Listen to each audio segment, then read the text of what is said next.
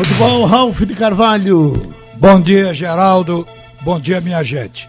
Hoje a gente vai ouvir o diretor de futebol do esporte, Vandesso Lacerda, dentro de instantes, porque antes eu quero informar que a CBF alterou o horário do jogo São Paulo Esporte da 24 rodada. Agora o jogo vai ser às quatro da tarde do próximo domingo no Morumbi. Antes o horário era para 20 e 30, no mesmo dia, claro, no domingo.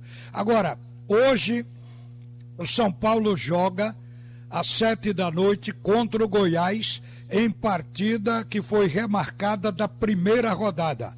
O São Paulo joga hoje e volta a jogar domingo com o esporte. E o esporte folga hoje e ficou a semana justamente se preparando para esse jogo contra o São Paulo.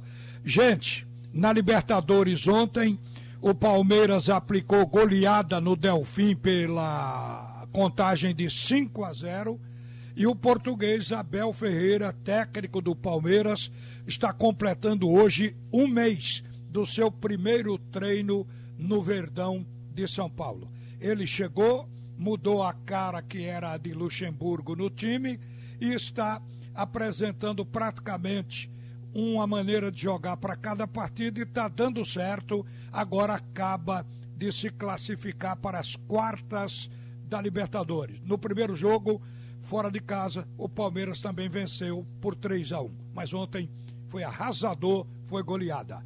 O Boca, o Boca Juniors da Argentina, acabou de ganhar ontem do Inter em Porto Alegre, primeira partida, ganhou o jogo por 1 a 0 e o gol foi de Teves, que homenageou seu ídolo Maradona. O segundo jogo é na Pomboneira. Na quarta-feira que vem, o Boca joga pelo empate em casa. Hoje está programado pela Libertadores ainda oitava, as oitavas de final. O Grêmio enfrenta o Guarani do Paraguai às 21h30 na Arena do Grêmio. E o Cruzeiro venceu o América a gente vai falar depois de ouvir o Vandesso Lacerda nesse jogo, porque teve uma mãozinha da arbitragem e ao mesmo tempo prejudicou o Náutico essa vitória. O Náutico ficou mais distante do primeiro fora da zona do rebaixamento. Vandesso Lacerda, bom dia. Bom dia, Ralf. Bom dia aos ouvintes da Rádio Jornal, especialmente ao programa de Geraldo Freire. E bom dia à grande nação rubro-negra. Ô Vandesso, eu vou fazer uma pergunta a você aqui. O caso ocorreu já há dias, há dois, três dias, mas é importante porque eu tenho acompanhado você como presidente do esporte, como diretor de futebol, ao longo desse tempo todo. E você, Fred Domingues, antes o Romildo Moreira, lá atrás, todos enfrentavam o problema de queda de rendimento dos jogadores com conversa, falando com os atletas, mas parece que a prática mudou no esporte, porque eu soube que tinha diretor direcionando torcida organizada para cobrar dos jogadores. Como é que se explica isso, meu caro diretor Vandesso Lacerda? Olha, Ralf, eu sempre fui e sempre serei da linha de você buscar diálogo. No futebol, como em qualquer atividade, o diálogo é fundamental. Por exemplo, ontem mesmo, é, eu, Augusto Caldas, Lucas e o presidente em exercício, é, Carlos Federico, tivemos uma conversa muito boa com o elenco os jogadores ficaram satisfeitos com a conversa, uma conversa pautada numa generalização de assuntos que girou em cima da tabela do momento do futebol ao a pauta financeira. Então eu posso lhe dizer que foi uma conversa excelente. Agora, quanto à questão do que eu realmente eu não vi o áudio, eu apenas soube que houve esse, vazamento de um áudio referente às torcidas. Eu entendo que cobrar é natural, desde que, desde que se tenha a maneira de cobrar. Isso em qualquer atividade, não é só no futebol não. Agora, uma cobrança gerada por violência, por atos desnecessários, nós não vamos concordar nunca. Então, esse assunto que foi é, vazado, ele morreu. Não vai ter problema. Nós estamos tranquilos que a torcida, se tiver que ir ao aeroporto no embarque, vá com espírito de apoio, se forem ao aeroporto. Tá certo. Agora, me explique aí o seguinte: o Jair voltou a treinar o time e, como diretor de futebol, você sabe tudo que ocorre. Qual é a situação do Thiago Neves no elenco? Porque, por incrível que pareça, assim como outras equipes, o esporte também fez investimento no jogador para levantar o nível técnico e ele acabou não contribuindo muito com relação a essa melhoria técnica do Esporte Clube do Recife, que é Thiago Neves. Ele vai ser reintegrado ao time. O que é que você pode adiantar sobre isso, Vandes? É, eu posso dizer a você que ontem no treino, nós tivemos no treino ontem, no sem treinamento, e tivemos um treino muito bom, muito bom, porque a imprensa não acompanha, mas o treinador faz várias opções de treinamento pra, para enfrentar o próximo adversário. E o Thiago Neves estava inserido nos treinamentos. Então, uma, vamos dizer assim, uma, uma não participação de um jogo do nível do jogador Thiago Neves vem umas cobranças um pouco exageradas. Ele é um jogador igual os outros do grupo, só que ele tem um currículo mais vasto, mais vasto passando por, por grandes equipes. É como nós temos também é, o nosso capitão. Nosso capitão foi titular do Atlético Mineiro. Então, essa, essa cobrança é, a um jogador, a dois jogadores, eu não sou muito favorável. Nós que fazemos a diretoria é que temos que cobrar internamente. E isto está sendo feito, e isto foi feito. Posso garantir a vocês. Agora, já que não falamos especificamente da queda técnica de um jogador, que é o Thiago Neves, vamos falar do time. O time do esporte, ele já chegou a 41, 42,4% de rendimento. E depois, nas últimas partidas, caiu para 33,3% no seu rendimento. Eu me refiro ao conjunto, ao time de um modo geral, perdendo partidas que poderia ganhar, como o caso do Vasco da Gama, outros eh, adversários que a gente sente que o esporte poderia vencer. O que se deve essa queda? A que se deve essa queda, Vandes? Olha, você está no futebol há muitos anos, acompanha futebol, é o comentarista é, da verdade, e você sabe que qualquer clube do mundo tem oscilação. Não tem uma linha reta de apresentação e de rendimento. O esporte vinha numa sequência boa, deu uma sequência de queda, e eu tenho certeza absoluta, pelo que eu estou acompanhando e pelo que eu vi ontem nos treinamentos, que contra o São Paulo, o esporte vai ter a partida, o start de retornar à subida na tabela.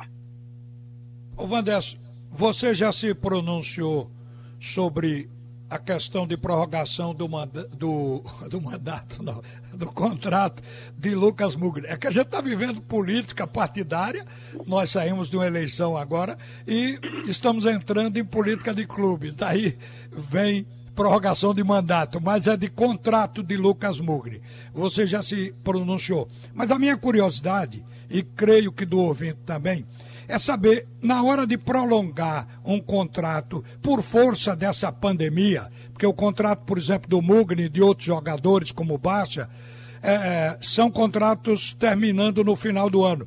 Mas pela pandemia tem que prorrogar. Na hora dessa prorrogação, há uma negociação, o jogador pedindo luvas ou pedindo acréscimo, ou é simplesmente colocar um aditivo no contrato e assinar? Como é que está sendo resolvido isso?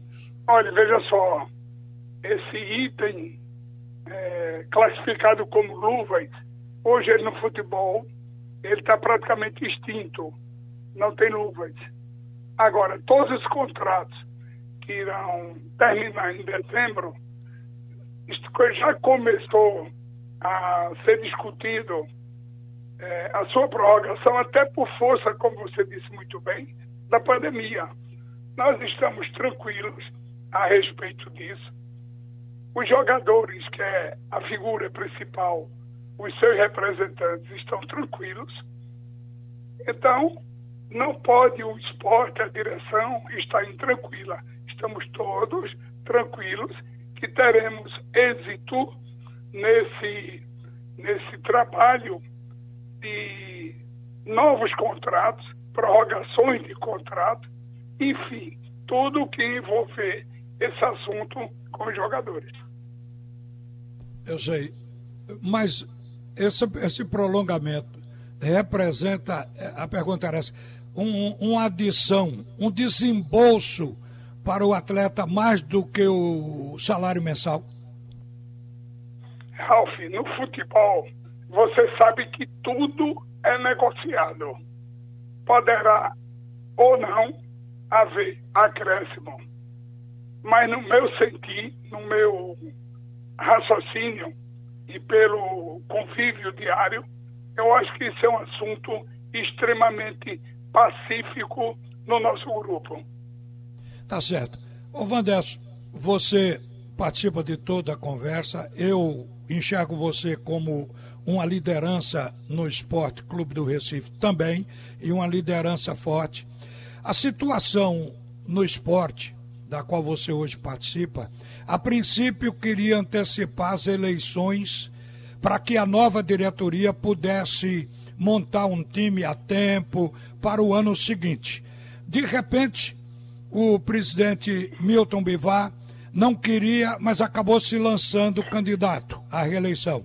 Retirou depois essa candidatura e de repente se resolve através do conselho com o apoio da situação de adiar as eleições para o ano que vem. Isso gerou uma complicação muito grande dentro do esporte. Por que está acontecendo isso? Porque esse vai e vem dentro da Ilha do Retiro no plano político, Vanderson? porque sempre no plano político a controvérsia ela existe, é existente com naturalidade. É, no meu entendimento, no meu, e depois nós conversamos com o Milton, com toda a diretoria, nós entendemos que o melhor caminho, o melhor caminho que teríamos era exatamente fazer a prorrogação do mandato de Milton. Por isso que teve aquela reunião do Conselho Deliberativo, que foi aprovada por arredondando 85% dos conselheiros, na continuidade do mandato de Milton, mesmo ele licenciado da presidência. E Carlos Frederico assumiu a presidência com muita competência. Milton precisava de um descanso, que ele é humano igual a todo mundo. Milton vive o esporte, não é 24 horas, é 48 horas. O cara se acorda às 3 horas da manhã para tratar assunto do esporte. Então ele é um monstro, é um gigante. E esse gigante precisava descansar um pouco. E assume Carlos Frederico, que já tinha essa parceria com Milton desde 2008, quando foram bem sucedidos. E eu tenho convicção que essa sequência, até o final de fevereiro, ela será benéfica, produtiva e exitosa. Tá certo. Eu, o que eu sei é que nesse momento a chapa de Nelo Campos está analisando uma possível desistência em concorrer às eleições no esporte depois desse adiamento para março. O que eu sei é que membros dessa chapa consideram que o cenário será outro, o momento será outro no mês de março. Então, ou recorrer à justiça, ou desistir da chapa, ou da, de concorrer, que é o que deve acontecer com a chapa de Nelo Campos nos próximos momentos. Pode ser até que a chapa permaneça. Eu estou falando aqui é que a desistência não está consumada, mas está sendo estudada. Quer falar alguma coisa sobre isso, Vandes? Não, eu não quero, eu, só posso resumir isso dizendo o seguinte: cada cabeça é um mundo. Então, a cabeça das pessoas tem que guiarem ela para o que é o melhor. Eu acho que até fevereiro, esse assunto política deve ser enterrado. E com caminhão de pedra e de areia e de brita.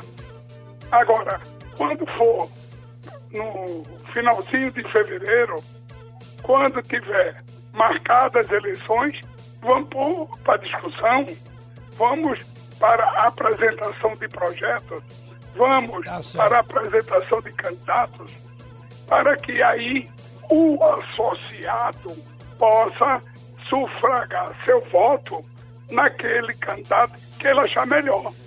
É um processo tá certo, muito democrático. Eu, nesse ponto, eu acho que muitas vezes o sócio decide seu voto por uma chapa que não é a melhor, como aconteceu. Tá bom, vamos depois voltar a esse assunto, porque o tempo acabou. Obrigado, Vanderson. Um bom um dia para você. Um abraço. Riba Vol... na chulipa. Volta, Geraldo Freire. É show, Ralf. Ralf volta às 12h30.